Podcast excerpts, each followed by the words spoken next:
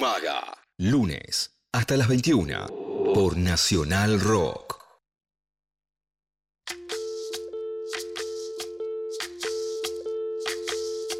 Soy, soy lo que dejaron, soy toda la sobra de lo que se robaron. Un pueblo escondido en la cima, mi piel es de cuero, por eso aguanta cualquier clima. Soy una fábrica de humo, mano de obra campesina para tu consumo. Frente de frío en el medio del verano, el amor en los tiempos del cólera, mi hermano. El sol que nace y el día que muere, con los mejores atardeceres. Soy el desarrollo en carne viva, un discurso político sin saliva. Las caras más bonitas que he conocido, soy la fotografía de un desaparecido, la sangre dentro de tus venas. Soy un pedazo de tierra que vale la pena una canasta con frijoles. Soy Maradona contra Inglaterra, anotándote dos goles. Soy lo que sostiene mi bandera, la espina dorsal del planeta en mis cordilleras. Soy lo que me enseñó mi padre, el que no quiere a su patria, no quiere a su madre. Soy América Latina, un pueblo sin pierna pero que camina. Oye, Tú no puedes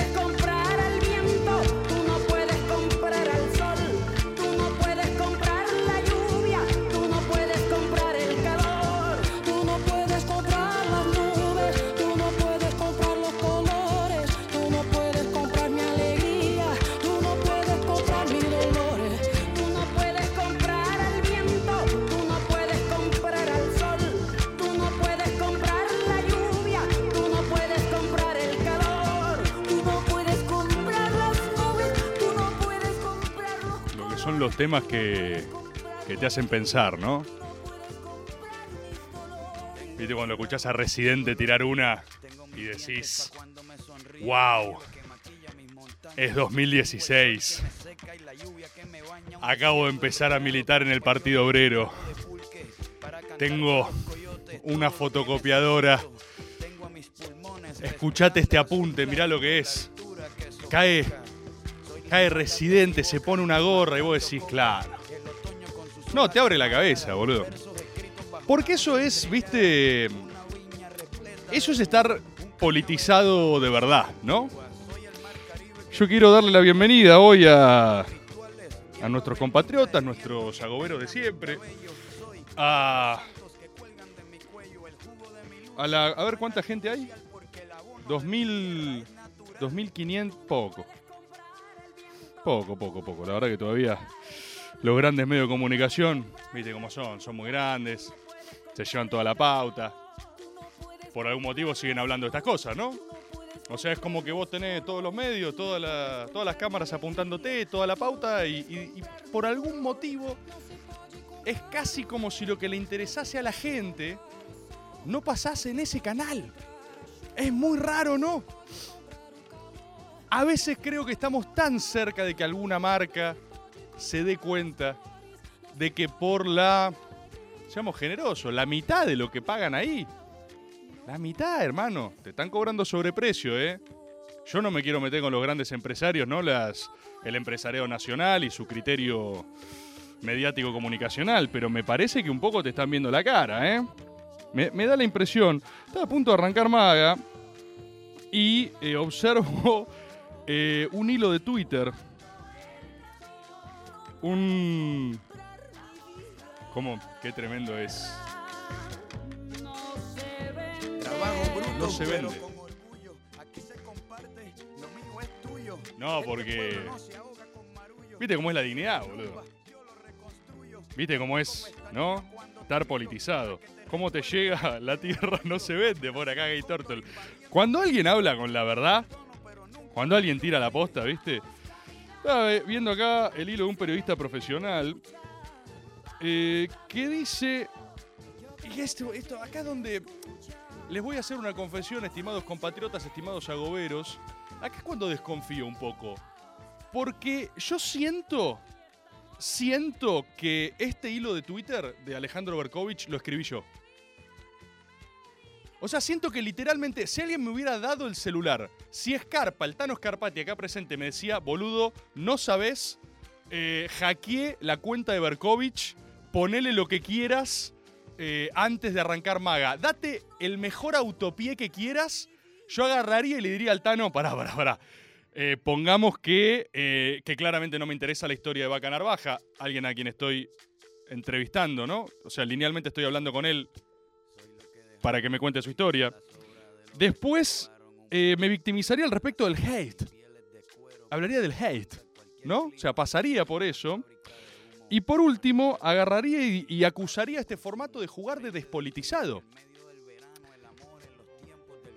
¿Qué mierda están viendo?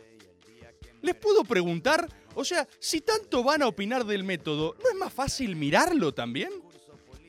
Ya que están, ya que está regalada, ¿no quieren ver la nota? Boludo.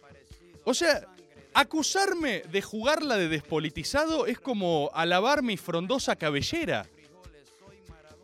Es, es algo que, si hay un meme que procede, es como cuando hacen buenos memes, y yo siempre los comparto porque disfruto de reír, ¿no? No se me va ninguna solemnidad en eso. Cuando hacen buenos memes dicen que a cada persona le pregunto si militó de pibe. ¿Cómo va a ser despolitizado? ¿Cómo va a ser despolitizado? Le hice una nota a Corach. ¿Qué estaba en agenda? Boludo. Los niños del país me hablan al respecto de la revalorización de la política y me vas a decir despolitizado. Es una locura. Es verdaderamente una locura. Y yo ya lo dije antes, pero eh, cerrar un hilo de Twitter citando a Yo, arroba residente y emoji de guiño, me parece que ya fue excesivo. Ya fue excesivo. Yo siento que si lo, si lo, si lo estaba tuiteando yo con el Tano al lado, el Tano me decía, es una de más. Me decía, no, para, no pongas la cita residente, se va a notar que lo estás haciendo vos. Boludo, es como si lo hubieran ensamblado en una. en un sótano de la Unión Soviética para ridiculizar al trotskismo. Es como si Stalin hubiera hecho un plan cuando quería reventar a Trotsky y agarrar y dijera, ¿cómo podemos dejar peor parado esta posición, no? Hagamos un Terminator de la autohumillación. Hagamos hagamos un- un joven emprendedor que critique desde un supuesto pedestal periodístico un producto que existe en Internet, que no lo consuma y que no haya visto jamás sus términos y sus premisas, que lo acuse de no, estar a la altura de lo que está obteniendo. Que siempre es algo medio paradójico, ¿no? Porque capaz por algo quieren ir al método y no, no quieren ir a... ¿Dónde labura Berkovich? O sea, capaz por algo quieren hablar ahí o es interesante, ¿no? Es impresionante, hermano. Es verdaderamente impresionante. Es un Terminator de la autohumillación. Ya eh, yo por medio de la presente doy por finalizado, o sea, llamo al cese del fuego porque... Por, por clemencia, boludo. Cuando alguien, o sea, en el medio, en un ring de boxeo, si uno de los dos dice, como dice Residente, ya está, ya está, ya está, no te puedo golpear, no, no te puedo golpear. Es más, yo agarro y digo, no, bueno, pará, eh, eh, frenalo, boludo, frenalo, no sé, está muy raro esto, se puso raro. De golpe me puse incómodo. Como dice Residente. ¿Eh? ¿Qué? Es, es una fantasía erótica. Es como si me estuvieran jodiendo. Es de Truman Show. Eh, para mí, Berkovich no es real. Capaz no es real. Yo nunca lo vi. O sea, yo sé dos cosas de Berkovich. Ahora, que Jacobiti lo caga a piñas en la facultad y que ahora. eh, que banca residente, digamos. O sea, son las únicas dos informaciones que tengo de Berkovich. Y no tengo muchos testigos que lo hayan visto también, ¿eh? No tengo muchos testigos. Así que, como dice Residente, atrévete, te ponen acá en el chat. Es muy raro. Yo me acuerdo, yo tenía mi tío, con quien no hablo más, me hablaba de él, eh, fue mucho tiempo seguridad de distintos lugares mi tío y siempre me hablaba de que él obviamente como todo argentino de bien no quería laburar, ¿no? Entonces era un seguridad que cuando veía a Bardo en general se hacía el boludo. Es una cosa muy normal. Él me dice, "Mi- imagínate si yo voy a matar por la empresa que me está contratando. Yo intervenía cuando la cosa no, no eh, ya, ya me excedía por completo. Él una vez me contó una anécdota de que cuando los formaban les hacían entrenar en algo que se llamaba romper la visión de túnel. ¿Saben qué significa romper la visión de túnel? Yo esto es algo que alguna vez lo he contado. tiene que ver con que la situación, tanto de la hostilización, del choreo, de pelearse o de lo que sea, es una situación estresante. Es una situación donde uno en general no se da cuenta. Pero cuando vos te están robando, por ejemplo, esto es un, esto es un consejo por si algún día te chorean. Pero si lo aplican, no me culpen a mí, o sea, yo no tengo nada que ver. Eh, lo que más te conviene es romper la visión de túnel. ¿Sí? Si alguien te viene a chorar y te dice, dame todo, ahora, esa persona está preparada para que vos reacciones con un abanico de maneras. Una es gritar, otra es correr, otra es trompearlo, otra es resistirse y otra es aceptar. En, su abanico de posibilidades están esas. ¿Sí? Pero nadie está preparado para lo eh, imprevisible, para lo completamente imprevisible. ¿Qué me decía mi tío? Que, por ejemplo, si te están choreando, nadie está preparado para que te bajes los pantalones y mes. Es como, hay un instante de desconcierto que todos interpretamos un rol. Bueno, eh, ojo con la táctica de Berkovich, porque también es eso. También te estás agarrando a piñas y él te dice, ¡Latinoamérica respira! Y vos decís, decís ¿cómo, Berco? Perdón, ¿qué fue lo...? O sea, me, me estabas bardeando a mí, estás conmigo, ¿no? Ale, este, estás, estamos acá, ¿no? ¡No se puede comprar la tierra! Mmm. Eh. ¿Sí? Esa esa, esa es su defensa, señor Berkovich. Interesante. Interesante. Yo creo que capaz estaba aplicando eso. Capaz el tipo dijo, utilizaré la confusión. Me están pegando todos. Voy a bajarme los pantalones y rodar en posición fetal. Es muy interesante, compatriotas agoberos. Yo los quiero, les quiero ayudar, por supuesto, eh, a, atravesar estas situaciones. Porque si vos te pones a pensar, si alguien hiciera un día en la vida de un agobero, en estos últimos días es todo de locura, ¿viste? Un día en la vida de un agobero se despierta, ve quién está bardeando a Rebord, lo putea de arriba abajo, hace 56 memes, falta al laburo, lo deja a su pareja, cae en un pozo depresivo y duerme para el otro día volver a la próxima pelea agobera. Entonces, tranquilícense, tranquilícense porque la realidad es que mm, esta podría haber sido una mala semana para Rebord, ¿no? Eso es un poco el análisis. Ahora, para Bebord, para Bebord, esto es, ¿saben cómo le dice Bebord a esto? Lunes. Lunes. Literalmente el lunes. Si se lo ponen a pensar, boludo, yo no lo puedo creer. Hace tres semanas, de forma ininterrumpida, que arranco mis jornadas con un sector de la sociedad civil puteándome. Con Luquita Rodríguez es un chiste instalado que tenemos que, bueno, la próxima semana vemos quién está bardeando, ¿viste? Siempre es un chiste, pero ahora de verdad siento que es en serio. ¿Por qué no hacemos un prode? ¿A quién le toca el lunes que viene? ¿Quién salta? Hagamos una recopilación que es... Esto arrancó Tres, tres lunes atrás era algunos representantes de Futurock, ¿no? Digo algunos porque la verdad que con otras personas en Futurock me llevo bárbaro. Le recuerdo a la comunidad que el agoberismo es un movimiento de paz.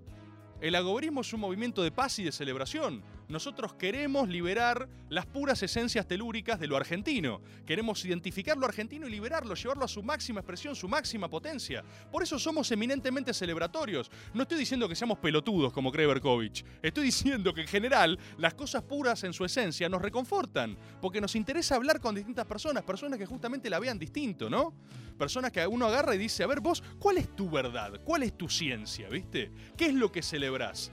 Y así fuimos avanzando en este corto tiempo que tenemos juntos, donde vamos descubriendo y detectando aquellos lugares de la Argentinidad donde hay algo ahí, ¿no? Y eso evidentemente le molesta a mucha gente. Entonces hace como tres semanas el problema era que yo era, eh, ¿no? El problema hace tres semanas para un ago- agobero. ¿Cuál, cuál, era, ¿Cuál era el problema? Eh, bajales el precio, Rebord me dice rey vicioso. No, pero tranquilo, yo estoy feliz, ¿eh? Yo te juro que estoy disfrutando. Cuando estoy mal se los digo. Yo las semanas anteriores estaba mal y les dije, che, no estoy en mis mejores semanas, la estoy pasando medio mal. Yo ahora soy libre. Soy como Ultron en Avengers. No strings on me. Nada me ata. Soy libre. Eh, quiero recordar cuál era en tres semanas. Maratea. Eh, ah, claro. Eh, ah, bueno, vamos a profundizar. Maratea fue cuando me acusaron de que yo era mm, demasiado paqui, ¿no? Yo era demasiado heterosexual. Dicho en otros términos, me gustaba muy poco la poronga. para hacer contenido de calidad, ¿no? Que... eh, lo cual inmediatamente te hace reflexionar, porque es cierto que no creo me gusta la poronga. También es cierto que no he probado la poronga, ¿eh? Yo sé lo que quiero decir. No he probado la poronga. Y algunas personas parecen molestarles que yo no hago un programa o un contenido desde aquello te presto la vía. ¿Por qué? ¿Por qué tan rápido? ¿Por qué tan, ¿Por qué tan rápido? Wow, wow, wow, agobero promedio. No tan rápido. Solo estamos bromeando, ¿sí? Entonces, deconstruite, reol. Sí, a ver. A mucha gente parece molestarle que yo haga mis contenidos o simplemente lo que yo hago desde lo que soy. Que es lo que yo jamás voy a hacer, pero porque sé que no funciona y me saldría mal, es impostar lo que no soy. Yo no puedo hacerles a ustedes un contenido diverso hablando de las bondades de chupar poronga cuando yo no he catado la suficiente verga, ¿no? Sí puedo hablar. Sí puedo... Tano, no sé de qué te reís, ¿eh? Tano. Mm. No sé, ¿hay gente acá en el chat riendo? Mm. Mal. ¿Qué dice eso de ustedes?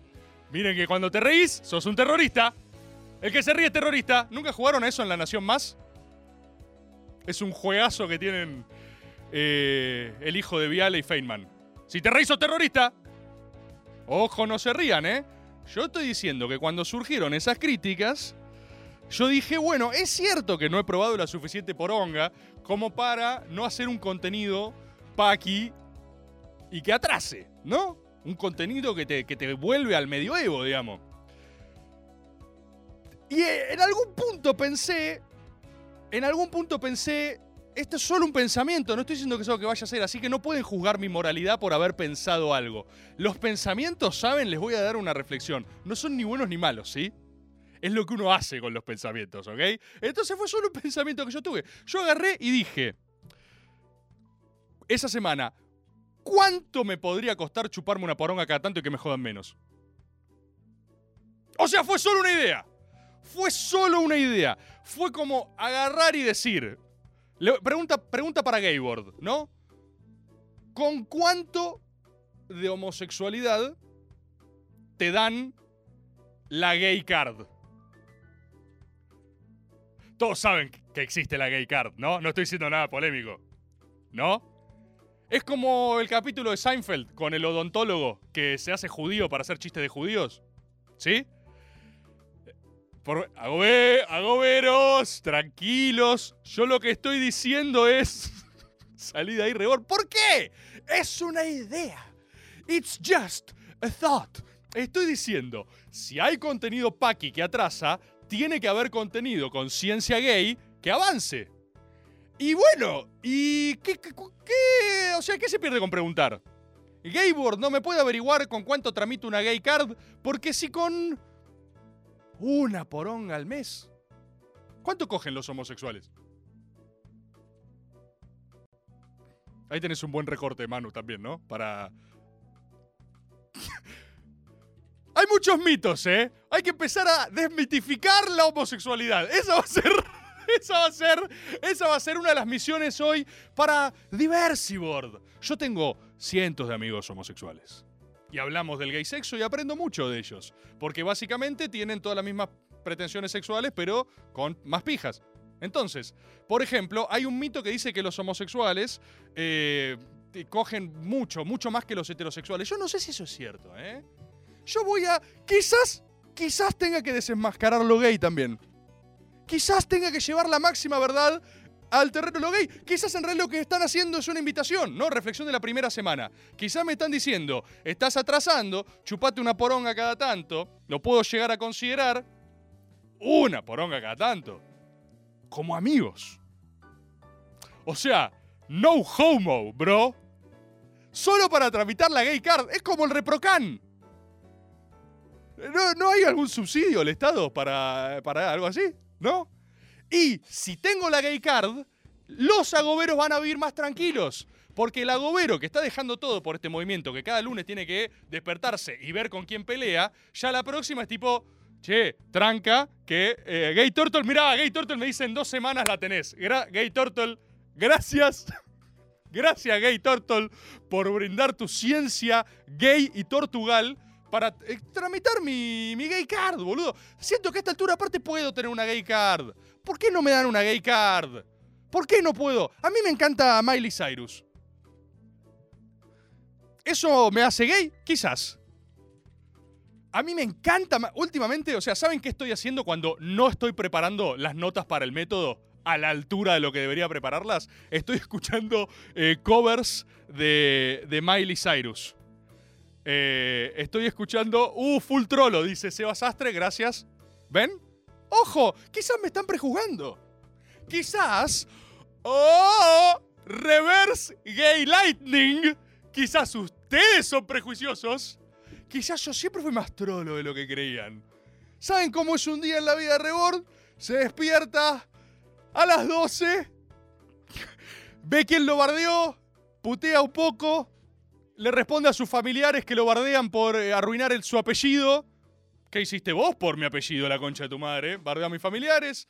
Pongo unos temones de Miley. No se habla suficiente de Miley Cyrus. Miley Cyrus, Miley Cyrus hizo una conversión espiritual fundamental. Y esto no se dice lo suficiente. Les recomiendo a todos ustedes, manga de hijos de remil puta, que pongan el cover de Miley Cyrus con Nothing Else Matters de Metallica. Es alucinante. Miley Cyrus, como cualquier persona, cultora de la ciencia y la verdad, se mutó y transformó a sí misma. Porque ella era Hannah Montana, era Hannah Montana, ¿entendés? Estaba atrapada en la corrección política de, Disney World y ta- estaba con ese rol, ¿viste? Era medio hija de, era cantante, era la hija del cantante este medio fundido de country, ¿viste? Y todos decían, ah, ah, está, por está ahí por Billy Ray Cyrus, ¿viste? Y ¿saben qué? Hannah Montana, Hannah Mont- un día, un día Miley Cyrus agarró y dijo, maté, Hannah Montana murió.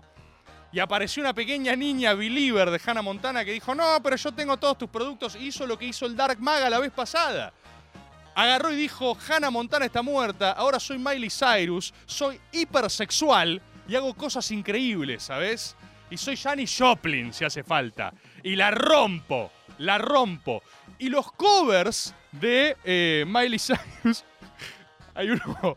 ah, recién vi pasar, vi, pasar un comentario que decía Berco poniendo maga, viendo, viendo el bardeo. Miley Cyrus. Maga. El tema con Miley Cyrus. Entonces, ¡oh! ¡No! ¡Ah, no, no me pongas! Me estás matando. ¡Me estás matando! ¿Cómo me vas a hacer esto así en vivo? No me, me-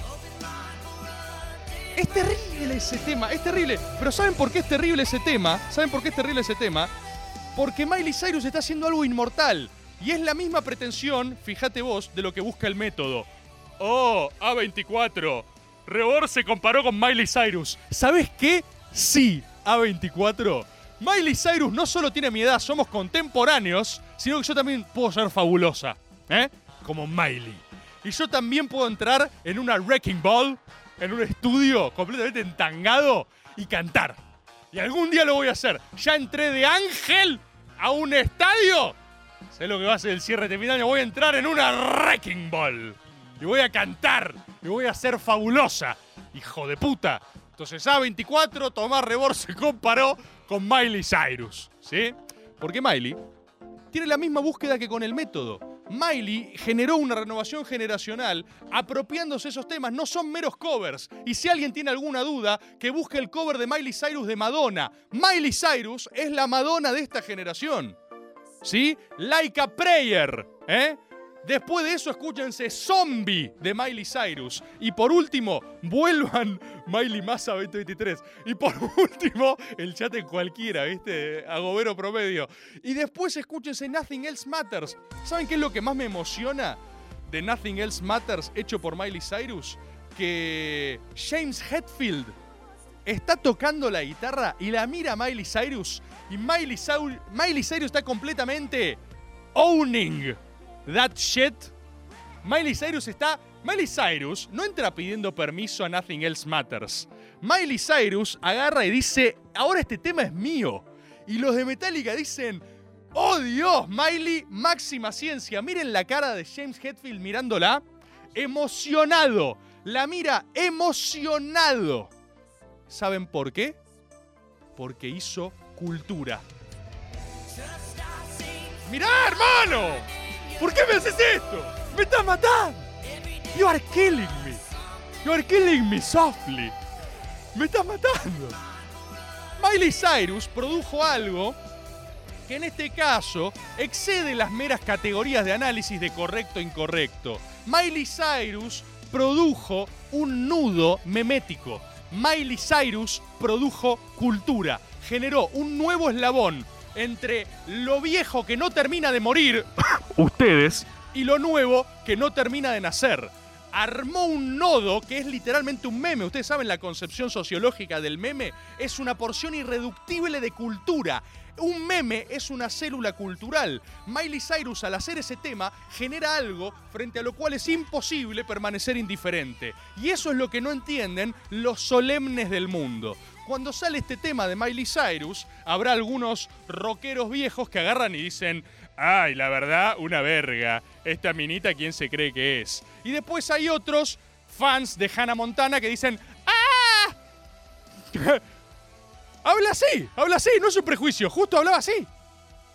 Justo hablaba así. Ustedes son los prejuiciosos que hacen esa lectura de un estímulo neutro que yo les doy. ¿Qué habla de ustedes lo que les da risa, eh? ¡Ah! ¡Hannah Montana, no! Así. Ambos son refutadores por izquierda y por derecha, porque lo que se genera es algo que excede a ambas categorías. Miley Cyrus está haciendo historia. Como yo. Miley Cyrus y Tomás Rebord están haciendo historia. Titular, ya puedo verlo. Por favor, algún portal amigo, lo negociamos y te damos todas las vistas que quieras. Últimamente puedo hacer cualquier cosa y nada tiene sentido. Miley Cyrus y Tomás Rebord están haciendo historia. Punto, abajo, es cierto. Eso dice el epígrafe. Es más, quiero que el epígrafe sea lo más tonto posible para que la persona que lo vea diga, ¿qué es esta verga, boludo? Miley Cyrus y Tomás Rebord están haciendo historia, punto, espacio, abajo una foto de los dos, mal editada, así, y abajo es cierto, ¿sí? Y la nota pongan lo que se les cante el orto. Pero ¿saben por qué es cierto? Porque verdaderamente, y acá quiero hablar en serio, eh, ustedes ya lo saben, ustedes conocen, me, me conocen a mí hace un tiempito considerable, han sido parte de este descenso a la locura total, o ascenso a la locura total. Eh, y no me parece una mala oportunidad fuera de joda para hablar un poquito, un poquito de la búsqueda del método real, porque el método tiene un propósito, tiene un leitmotiv, tiene una forma de ser, que de verdad es muy difícil de entender. Creo que solo es muy difícil de entender porque nadie está dispuesto a hacer el esfuerzo de consumirlo y ver de qué se trata, ¿no? Porque es más fácil agarrar y pasar en loop una imagen mía riendo así. ¿Cuántos bebés mataste? es más fácil eso quizás es más divertido, que escuchar 3 horas y 20 de una nota. Pero ustedes saben que yo soy un apasionado de... eh, yo verdaderamente a mí me apasiona la historia. Me apasiona de verdad, es algo que me emociona de sobremanera, la historia argentina por sobre todas las cosas. Eh, y yo no me tiembla el pulso al decir, lo, voy a decir una vez como si hiciera falta, en realidad lo voy a decir porque tengo ganas, eh, quiero que se entienda. Eh, la nota con Vaca Narvaja es un contenido histórico. Es un documento histórico.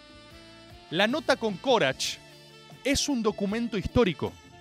Es algo que miles de sexy niños del futuro, enchufados a Google Corp, si alguno de esos hijos de remil puta quiere saber algo de la historia de su país, va a poder ir a consultar esto como fuente. Lo estoy diciendo en serio, ¿eh? en términos de rigor de análisis. Ya sé que más de uno se va a ofender con esto, chúpenme los huevos como fuente. No es una opinión sobre la contraofensiva, que la tenemos todos, ¿eh? Yo también tengo mi opinión sobre la contraofensiva. Si a alguien le interesa, me la pregunta y se la digo. Pero como fuente, vos tener a la persona que organizó eso, decir cómo la ve, es hacer historia, pedazo de cagón. Eso es hacer historia.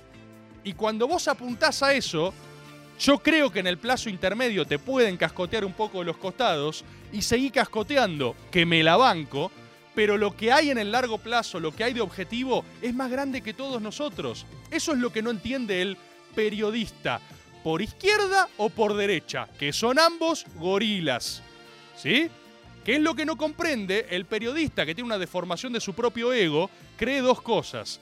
Cree, por un lado, que la gente es estúpida, ¿no? Ellos creen que si vos filmás, ¿no? A, no sé, al que vos quieras, agarrás, a, eh, filmás a un eh, represor diciendo reprimir estaba bien y lo mostrás, la gente no tiene otra, otra posibilidad que decir, ¡Oh!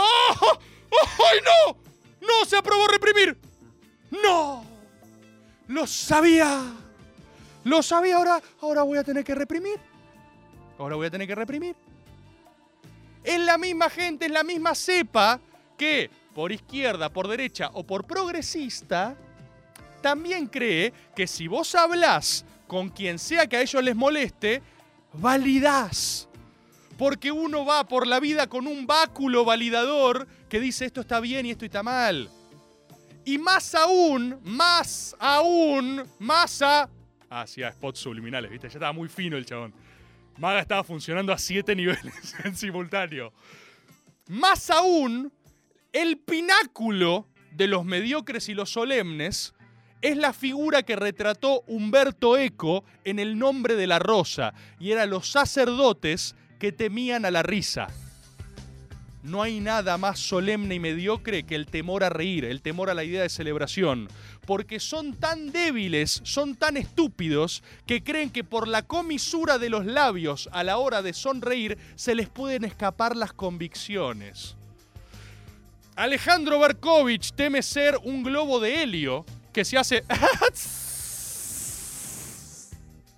y quizás se queda sin convicciones. Esto quizás es difícil de entender, por izquierda, por derecha, por progresista, pero yo soy capaz de reírme de cosas sin que en eso se me vayan mis principios. Sé que es difícil de entenderlo, principalmente porque sos boludo, pero es así. Y te recomiendo vivir así. Porque te, te, espera una existencia mucho más linda. ¿Sabes lo que podrías disfrutar de figuras con las cuales vos no estás de acuerdo si te permitís reír? ¿Tan importante crees que sos que frente a alguien que es protagonista de la historia de tu país, para bien o para mal, vos tenés que ordenarlo y decirle en qué estuvo bien y qué estuvo mal? ¿Quién? ¡Poronga! sos. Por favor, alguien que me explique en qué universidad se da ese título. ¿En qué universidad se da el título de la aprobación de la vida? Yo, el, el, parámetro que respeto, y a veces es conflictivo, es la democracia. Entonces, si alguien se gana un lugar en la historia, y medio que para bien o para mal, el resto opinamos. Porque somos boludos, ¿eh? Y si alguien hace y vos lo escuchás, quizás esto puede llegar a ser aterrador, ¿eh? Cuidado, por favor, cuidado, La Nación Más, cuidado, Berkovich, todavía no sé en dónde labura. Cuidado, porque se pueden llegar a encontrar con una respuesta que quizás les genere dudas. Tan aterrador es, boludo. Tan aterrador es escuchar. ¿Sabes qué? Sí, es aterrador y está bien que lo sea, porque nuestra obra, el mandato de nuestra obra es la posteridad. Así piensa en general un militante político, ¿eh? Eso también se lo aclaro a Berkovich que dice que estoy despolitizado. Yo soy política. Yo soy política. Yo estaba militando en la Universidad de Buenos Aires cuando vos te creías revolucionario por compartir un tuit de Miriam Bregman, ¿eh? Yo estaba. ¿Sí? No, digo, no hace falta, o sea, no hace falta usar esas credenciales, pero si me vas a decir de politizado, digo, hermano, mi pasión es la política. Vos lo que crees es que esta gente, por derecha, por izquierda, progresistas, son tan ególatras, están tan pagados de sí mismos, que de verdad creen que la única verdad es aquello que estudiaron ellos. Y creen que cualquier otra persona que no haga lo que ellos piensan, lo hace o por impericia o por cinismo. No conciben la posibilidad de que alguien piense distinto. Y eso es lo que enloqueció a toda una forma de hacer cultura, que fue la cultura de trinchera. Buenos contra malos todo lo que está bien contra todo lo que está mal. En ese mundo binario en el que vivieron todos ustedes, manga de hijos de puta, durante cuatro años, y bien que la hicieron en esos años, ¿eh? porque les quedaba comodito, se acostumbraron a pensar así, y esa forma de vivir les queda cómoda. Es más fácil el mundo cuando adelante tenés buenos y malos. ¿Y qué pasa? Si yo hago un método con Santi Maratea, ¡ah! ¡ah! ¿Qué soy? ¿Es bueno o malo? ¿O no? ¡Pip! El, robotito que tienen en el mismo sótano, porque todos los gorilas comparten el mismo sótano. O sea, van a la, a la, misma microprocesadora. Pasan el método y no les da. Dicen, ah, ah, no sé qué hacer, es bueno o malo. ¡Oh, no! ¡Oh! No puedo posicionarme. ¿Por qué no probás pensar?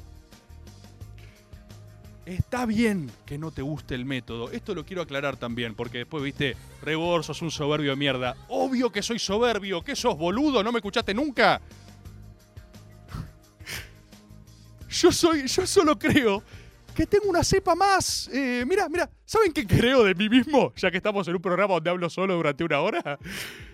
Creo que tengo una cepa más saludable de mi ego. De verdad lo creo. Yo creo yo creo que soy el mejor. No le estoy mintiendo a nadie, ¿sí? Estoy haciendo un programa y esa es la premisa de punto de partida. Creer eso de mí mismo no me impide contemplar que haya gente que cree otras cosas. De hecho, eso me parece saludable. Y yo respeto la otra opinión siempre. Solo me enerva cuando asumen. Me enerva que aquello que no les guste, para explicar que no les guste, necesariamente tienen que meterlo adentro de un moldecito. Entonces, para algunos lo que no les gusta de mí, y está bien, es porque soy eh, demasiado paqui. Está bien, está bien, es demasiado paqui, ponele. Eh, para otros, para la Nación Más, directamente soy un terrorista. ¿Saben qué? Lo respeto a lo de la Nación Más. Es, más, ya está más divertido. Ponen un graph mío riendo y ponen terrorista, ¿entendés? Ya fue. Se asustó mi abuela, pero ya fue. Para otros, para otros, lo que estoy es no a la altura de lo que estamos logrando juntos, que es, por ejemplo, el método y asumen que aquello que no digo es o por desconocimiento o por desidia, pero nunca se les ocurre que puede ser una decisión. Y eso es lo más irrespetuoso que tienen, porque en su forma de ver el mundo son insoportablemente pedantes. Eso es lo que son. Pedantes. ¿Es una contradicción que les diga pedantes cuando estoy diciendo que yo me creo mucho? ¿De verdad? No porque mi egolatría no hace juicio de valor al respecto de lo que ustedes opinan o no. Los respeta. Yo nunca, nunca, nunca pegué primero. Nunca agarré y dije, ¿Saben cuál es el equivalente? Agarrar, eh, retuitear una opinión de alguien sobre lo que se hace. Bueno, esto es típico de eh, pensar el mundo de. No, yo la verdad que me defiendo, hermano. La verdad que me defiendo. Pero sé, ve, sé ver lo que les pasa a ustedes. Lo que les pasa a ustedes es que el mundo está cambiando. ¿Sí? No va a ser eterno, después son oleadas. Uno se mantiene en lo que dentro de todo le gusta hacer. Esto es un error común al respecto de los fenómenos culturales. Ustedes saben que muchas veces eh, se analizan los fenómenos de cultura a la inversa de cómo en realidad se producen, que es creer que ahora hay ideas en pugna, que suben por sus propios méritos y hacen mella en la sociedad. En realidad es un fenómeno dual. Cambian los tiempos políticos, sobrevienen crisis de distinta índole y personas que venían diciendo cosas en esa dirección, porque la verdad es que yo pensaba lo mismo hace bastantes años, ¿eh? Y pueden buscar lo que se les cante el orto de archivo, con lo que cambié de opinión, cambié de opinión, pero al respecto de cómo entiendo la cultura, siempre la pensé igual. Y ahora hay un tiempo más proclive a este tipo de ideas. Ese tiempo es el caos. Es un poco el caos. Yo sé que a veces asusta y es difícil de clasificar, pero es un poco lo que está pasando. Entonces, la pretensión del método no es estar atada a rigor periodístico, agarrar y decir no, la repregunta, básicamente porque no me sobreestimo tanto. Yo no creo ser quien alguien para decirle a Vaca Narvaja si toda su vida estuvo bien o mal. Yo hice y haré lo que considere correcto, que es frente a algo del calibre de la contraofensiva, que he estudiado durante años, preguntarle lo mejor que creo que se le puede preguntar a un ser humano. ¿A qué costo? Es un debate de índole moral, filosófico. No reputa un juicio cerrado al respecto de lo que sea que hay que hacer. Le quiero preguntar al protagonista de la historia qué le pasó con eso que hizo. Y yo tengo bien claras mis opiniones al respecto de eso. Si vos lo ves y vos lo hubieras hecho mejor, hacé la voz. ¿Tenemos audios? ¿No? Vamos. Hagamos lo siguiente. Vamos una tanda y volvemos con audio de los agoberos. Lunes de 20 a 21. Maga.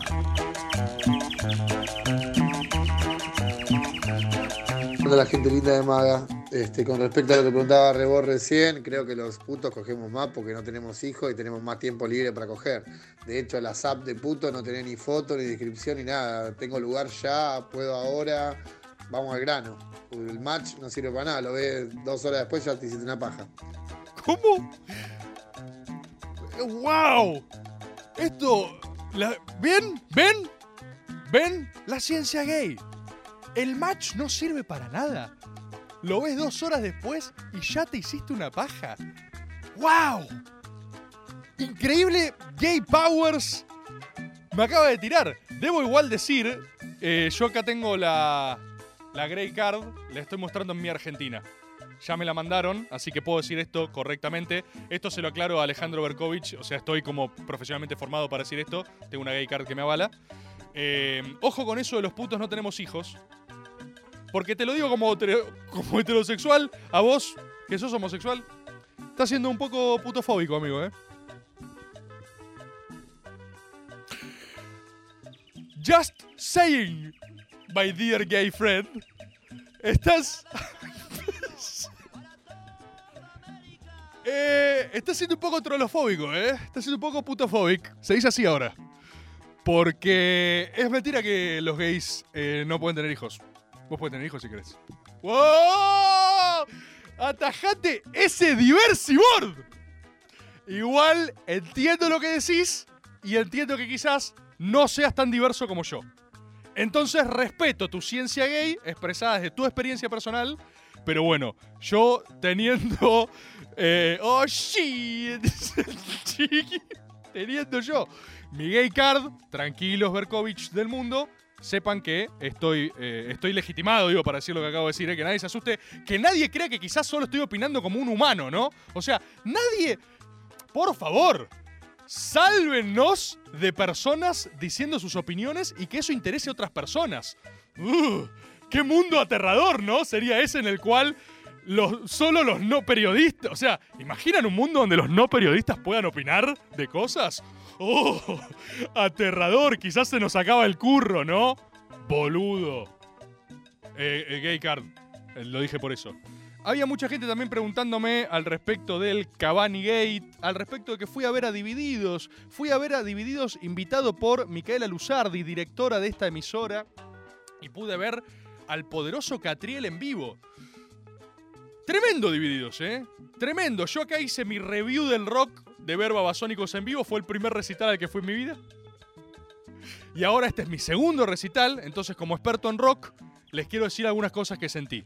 Eh, aclaro, eh, Ale Berkovich, soy periodista especializado en eventos musicales y rock. Eh, así que también, está todo bien, ¿eh? O sea, opino desde como súper periodista. Por favor, que nadie se asuste. Que nadie permita que un humano opine de algo desde su lugar de humano, ¿eh? Eso es lo peor que nos puede pasar como sociedad. Gente opinando y que otros los escuchen, ¿eh? ¿Qué me pasó como experto en rock? Lo primero que sentí es que eh, la música estaba muy fuerte. Eh, yo, por supuesto, le pregunté a, a Miki eh, si me iba a poder sentar. Que es lo mismo que le pregunté a Iván Jagroski cuando me invitó a ver a Babasónicos. Le dije, ¿hay asientos? Le dije. Y me dijo, ¿pero qué te pasa? Me dijo. No, sí, son unas entradas que. yo, ah, no puedo. Ah, ok, ok, listo. No, no, solo. Solo me. Solo me quiero sentar, solo me quiero sentar. Ah, no, bajala, bajala un poquito, bajala un poquito. Bajala un poquito, por favor. Solo un poco. ¡Ahí! ¡Ahí está perfecto! Ese fue mi aporte. El mismo recital, un poco más bajo, es, es un evento súper disfrutable, boludo. Es como, yo estaba sentado y me senté así a, a observar el, el show, el espectáculo. No, no, no, oh, pará. Y cuando arrancó, dije, oh, diablos.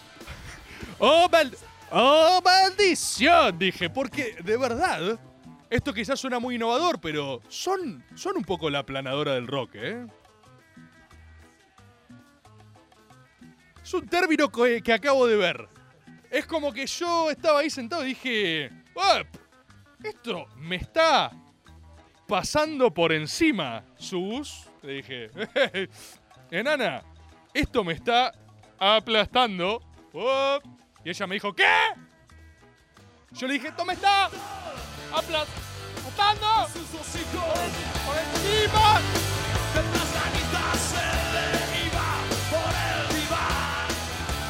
Y. Eh, y la gente me decía: eh, Quiero, eh, por favor, eh, saludar a los agoberos que estaban en la planadora del rock. Es, es la antítesis de Babasónicos, eh, de verdad. O sea, como dos estímulos fue increíble. Porque pasé por Babasónicos que era. "Uh, suapa, guap, guap, suá, suá, suá". Y la gente te rozaba y te tocaba y decías, ¡ah! Y esto era como, ¡ah!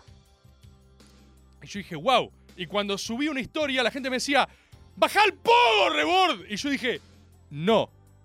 Elijo no hacerlo. Elijo mirar desde acá, pero disfrutar este espectáculo.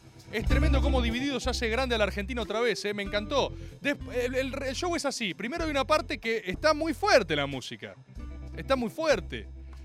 Eh, es así, no les voy a mentir. ¿Quieren review board de rock en la revista La Rolling Board? Como crítico de rock, mi balance es la primera parte muy fuerte, muy, muy alto el volumen. Después en el medio hay un momento hermoso, hay un momento tipo Beautiful, donde Moyo canta como unos temas soft y Catriel, no, le- no, no puedo eh, empezar a retratar la cara de embole que tiene Catriel en el momento suave, porque Catriel está eh, sobrecapacitado para lo que está haciendo. Esto lo pude ver con mis ojos de apreciador de la verdad y la fineza. Eso es lo que le jode a los opinadores profesionales, ¿eh? Que cuando uno es sensible a la verdad y el arte, la puede apreciar en cualquier lugar. Ups, perdón, se me cayó una verdad sobre la mesa. Les quería decir que Catriel, eh, no sé si vieron alguna vez a Catriel en vivo, pero el chabón no toca la batería, la caga a trompadas. O sea, ir a ver Divididos es ir a ver cómo eh, Catriel se agarra piñas con una batería. El solo de Catriel casi me mata. El solo de Catriel que era como... Vos estabas así, mirando, y yo estaba tipo... Oh, oh, oh, oh, oh, oh, no, Catriel, por favor, déjame ir. ¡Oh! ¡Oh! Y de repente bajaba y decías... Uy, uy, eh, creo que terminó, creo que terminó. Y volvía. ataca, ataca. Y yo decía, no, por favor, libérenme de esto. Entonces, en la parte del medio, que a mí me gustó mucho, eh, era suave. Y Catriel estaba tipo, tú, tu pata, tú, tu pata, tú, tu pata, tú, tu pata, tú. Y, y esta era la cara de Catriel, ¿eh?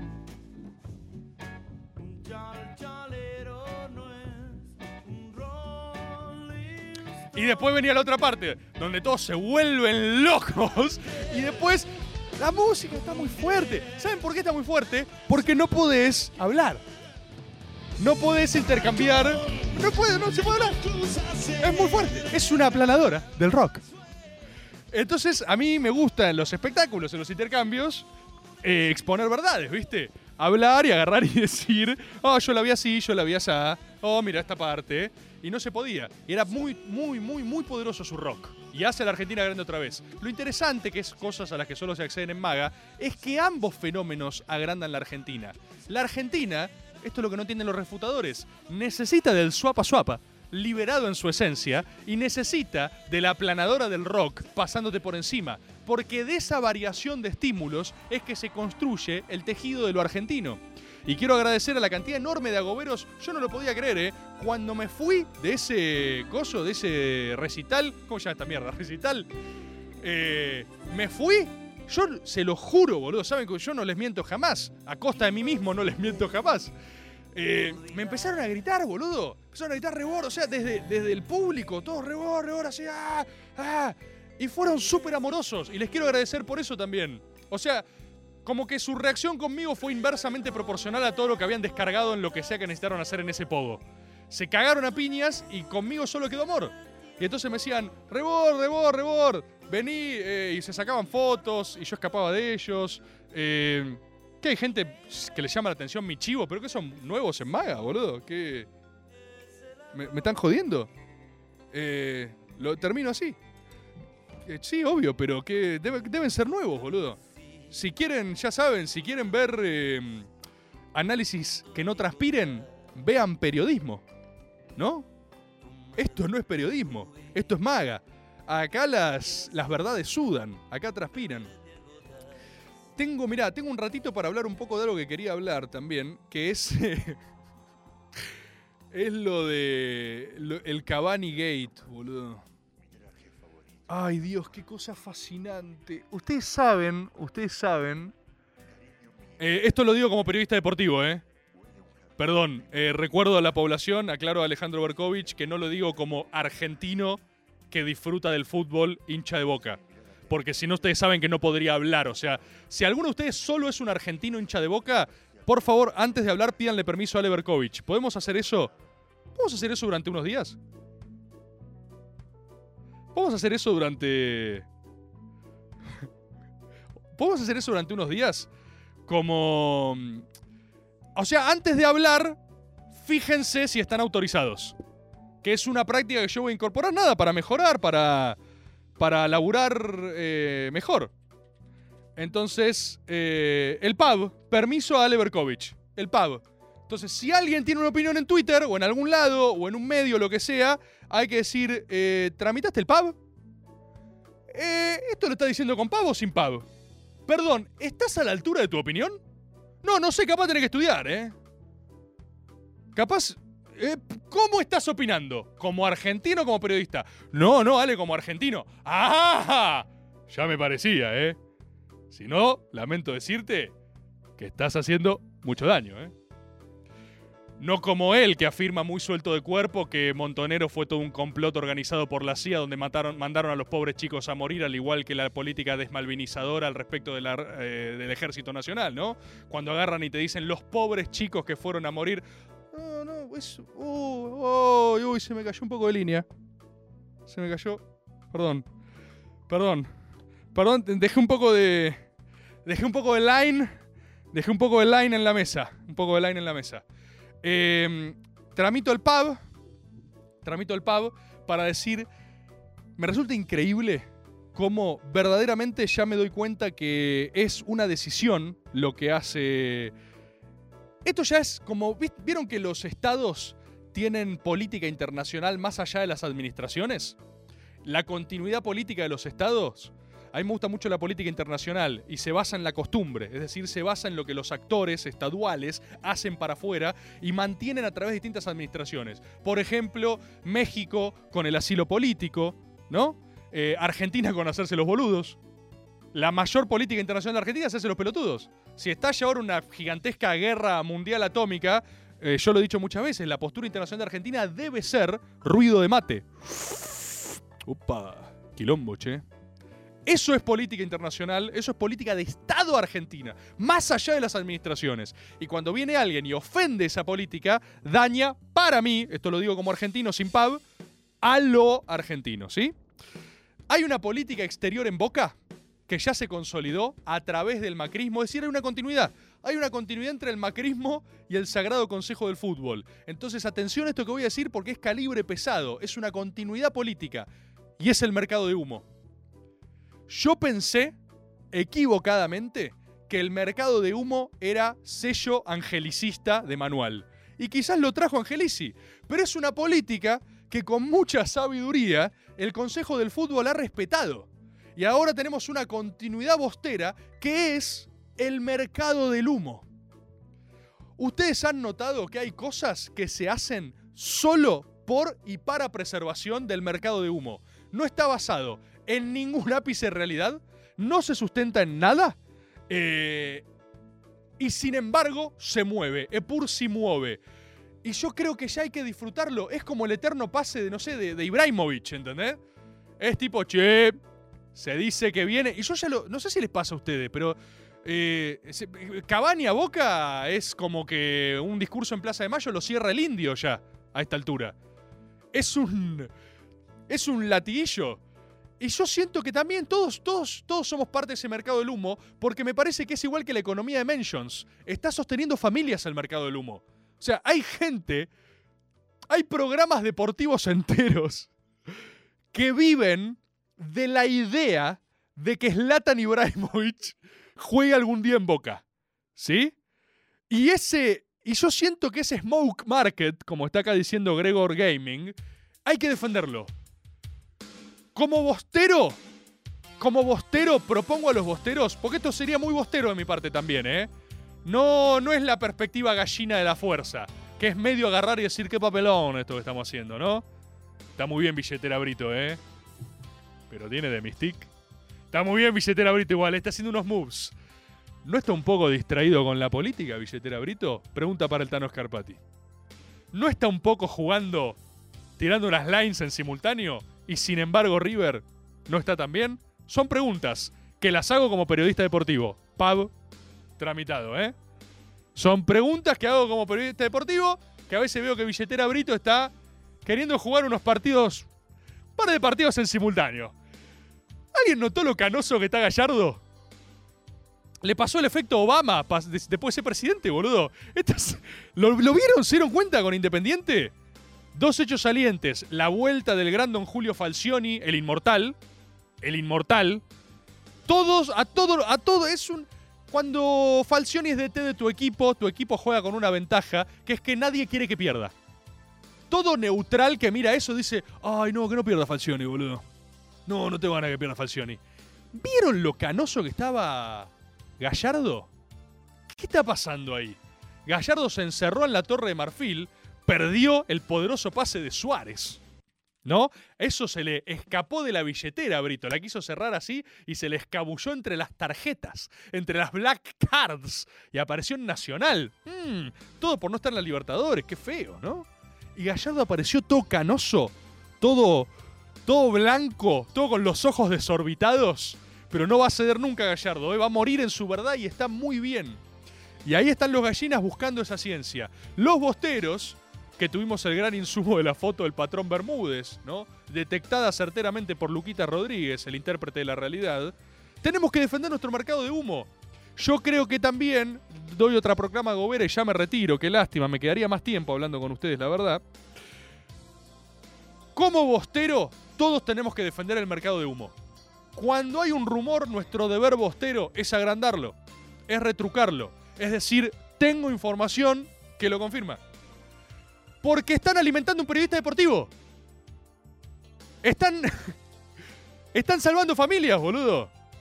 O sea, por cada tweet que venda humo sobre boca, eh, el pollo viñolo llega a la casa y dice: Familia, hoy se come.